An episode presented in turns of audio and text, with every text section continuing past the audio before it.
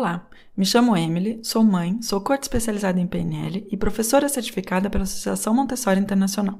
Você está ouvindo o podcast Café Montessori, um podcast para mães, pais e professores que querem viver melhor com as crianças. Não sei se já te aconteceu, estou começando vários episódios assim, mas realmente fiquei pensando. Não sei se já te aconteceu de em algum momento você ter uma impressão e na hora em que você realmente vê as coisas em detalhes, a sua impressão muda, ou seja, a visão que você tinha daquilo mudou. Por exemplo, se a gente for pensar no caso das crianças, né? A gente tem uma impressão, não sei, que as crianças estão bem, estão se divertindo.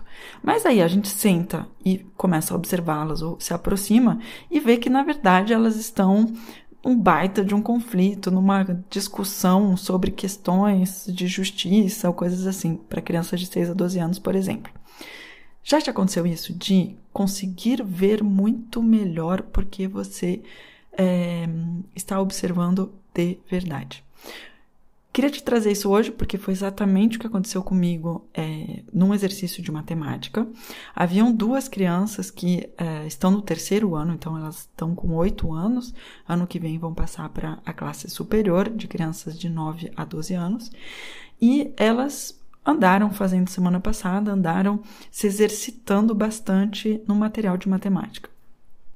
E foi assim que a impressão que eu tinha, o que eu havia anotado de alguma, em algum canto da minha mente, é que aquelas crianças estavam muito bem em matemática, muito avançadas em matemática.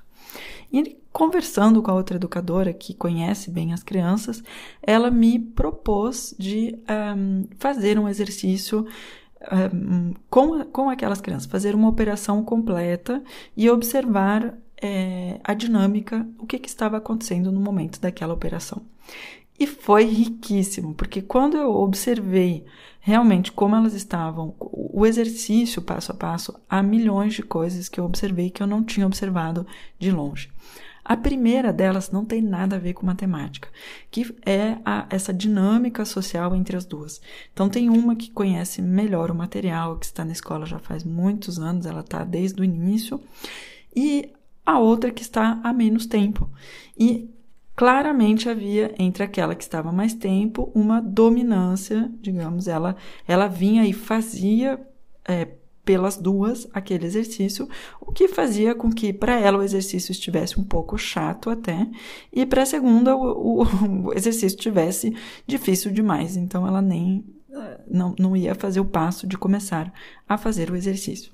Então, a dinâmica social entre as duas, eu só consegui observar vendo elas de perto, porque de longe ambas estavam olhando para o tabuleiro, é, o damier, que chama, não sei como é em português, ambas estavam olhando, é um tabuleiro grande com as três cores hierárquicas de Montessori, elas estavam fazendo multiplicação naquele tabuleiro e foi só ao aproximar-me que eu pude ver essa dinâmica. E então eu sugeri que cada uma fizesse uma etapa.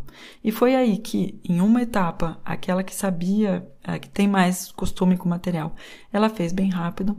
E quando a segunda foi fazer, a primeira teve a ocasião de explicar. Ou seja, ela não tocava no material, porque era a vez da outra de fazer mas a outra estava com um pouquinho mais de dificuldade em entender o processo e a primeira veio explicar. E aí a dinâmica mudou completamente, porque não é a mesma coisa fazer e explicar. E ao explicar, ela começou novamente a ver sentido naquela atividade. Enquanto que a segunda beneficiou também muito ao entender qual era o processo e se sentir também apoiada, ajudada pela, pela outra criança. A segunda coisa que eu observei e que eu acho muito interessante de Montessori é uh, que o fato de ver a operação etapa por etapa me permitiu também de, de ver alguns pontos que necessitavam ser revistos. Uh, dando um exemplo muito simples, se a gente pensa em 23, 23 tem o 2 que vem e o 3 depois. E em alguns momentos as meninas estavam invertendo, elas colocavam 32. E claro que no final é, não não chegavam no resultado.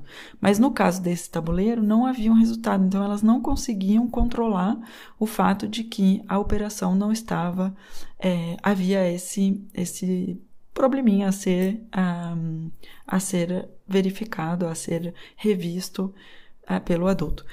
Mas é, o fato delas terem praticado, elas terem praticado as operações, foi, foi já muito útil para a compreensão do material e a compreensão do mecanismo matemático.